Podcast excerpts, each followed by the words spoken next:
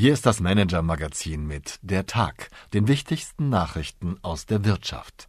Dieser Nachrichtenüberblick wurde maschinell vertont. Frauen in Vorständen und Männer in Hoodies. Jeden Abend fassen wir die wichtigsten Wirtschaftsnews des Tages zusammen. Heute mit den Cloud-Plänen der Schwarzgruppe, den Sparplänen des neuen Douglas-Chefs und enttäuschenden Rückzugsplänen deutscher Unternehmen aus Russland. Liebe Leserin, lieber Leser. Das Cloud-Geschäft ist bekanntlich einer der heißen Trends am globalen IT-Markt. Nach wie vor wächst das Milliardengeschäft kräftig. Allein im abgelaufenen Jahr setzten die Anbieter weltweit mehr als 490 Milliarden Dollar um. 2023 sollen es gut 20 Prozent mehr sein. Beherrscht wird der Markt von den großen drei, die Amazon-Tochter AWS vorneweg, dazu Microsoft mit der Azure Cloud und Google. Allerdings hat sich das Geschäft zuletzt gewandelt. Weltweit achten die Firmenkunden stärker auf ihre IT-Kosten und wünschen sich zunehmend besonders nutzerfreundliche, individuelle Lösungen. Die Zeit des ganz wilden Wachstums ist damit auch für die US-Riesen vorbei. Das könnte die Chance für neue Anbieter eröffnen, zumindest auf die Milliardenwolke mit aufzuspringen. Zum Beispiel für die Schwarzgruppe aus Neckarsulm, bekannt für ihre Handelsketten Lidl und Kaufland. Der deutsche Newcomer im Cloud-Geschäft arbeitet an einem eigenen Konzept, nach der klassischen Lidl-Methode, zuverlässig, einfach, günstig. Kollegin Mirjam Hacking ist nach Neckarsulm gefahren und hat die Abteilung Stackit besucht, in der unter Anleitung von Schwarzmanager Walter Wolf vornehmlich junge Männer in Hoodies vor ihren Rechnern sitzen. Mehr über das Projekt, dessen Erfolgsaussichten und den Cloud-Markt im Umbruch lesen Sie in ihrer Geschichte, der Wolkenplan des Lidl-Konzerns. Die Wirtschaftsnews des Tages. Mit dem Thema Cloud Computing beginnen wir auch unseren Nachrichtenblock. Das US-Unternehmen Salesforce gehört softwareseitig ebenfalls zu den Akteuren in diesem Geschäft. Weil die Kundschaft jedoch weniger investiert als noch zu Pandemiezeiten, hat die Aktie einiges an Wert verloren und stellt für den aktivistischen Investor Paul Singer offenbar eine reizvolle Gelegenheit dar. Mit seinem Hedgefonds Elliott hat Singer ein milliardenschweres Aktienpaket von Salesforce erworben. Wie immer heißt das, es wird wohl Ärger geben. Eine weitere Nachricht aus dem Hedgefonds-Universum lässt ebenfalls aufhorchen. US-Investor Ken Griffin hat mit seiner Firma Citadel im vergangenen Jahr einen Gewinn von sagenhaften 16 Milliarden Dollar erzielt, der größte Hedgefondsgewinn aller Zeiten. Griffin ist bekannt dafür, auf Börseneinbrüche und Kursverluste zu setzen. Im turbulenten Jahr 2022 hatte er damit außergewöhnlichen Erfolg. Es bewegt sich allmählich etwas in Sachen Geschlechterausgleich auf der Führungsebene. Schon am Wochenende wurde bekannt, dass im vergangenen Jahr erstmals mehr Frauen in DAX-Vorstände berufen wurden als Männer. Der Frauenanteil stieg dadurch von 19 auf 22,7 Prozent. Der Duft- und Aromahersteller Simrise sorgt dafür, dass die Quote noch weiter steigt. Er erweitert seinen Vorstand um Stefanie Kossmann, wie Kollegin Eva Buchhorn erfahren hat. Die M&A erfahrene Juristin soll demnach neben dem Personalressort auch den Bereich Recht übernehmen. Jetzt gibt es im DAX nur noch drei Konzerne, in deren Vorständen ausschließlich Männer sitzen.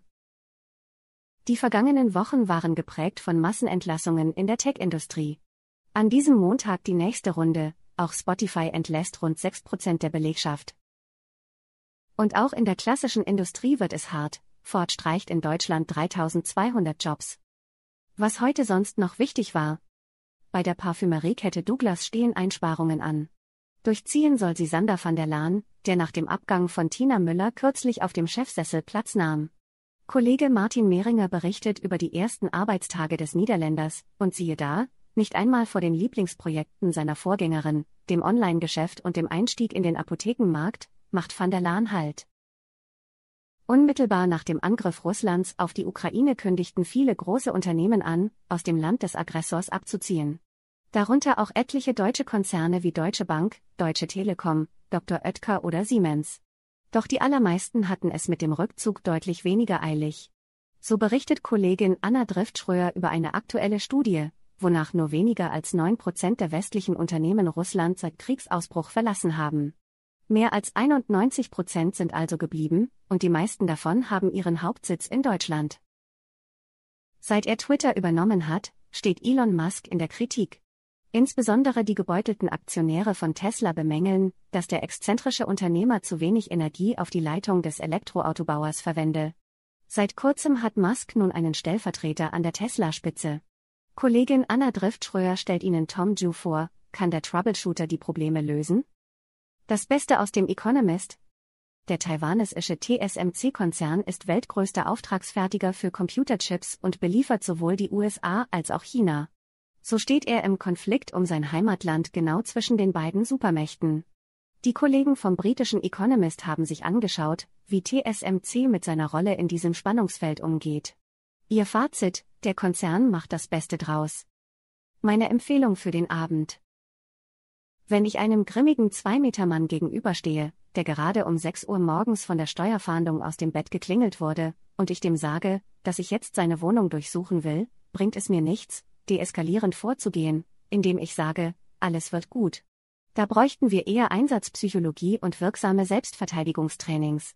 Ich finde, dieses Zitat sollte ausreichen, um Ihnen das Interview schmackhaft zu machen, das Kollegin Hanna Steinharter mit Birgit Orts geführt hat. Orts ist Steuerfahnderin, hat gegen Banken und die organisierte Kriminalität ermittelt, jagt seit 20 Jahren verstecktem Geld nach und hat jetzt ein Buch geschrieben, das seltene Einblicke in die Arbeit der Steuerfahndung gewährleistet. Gesprächsstoff gibt es also genug. Zitat 2 jede Durchsuchung ist eine Wundertüte.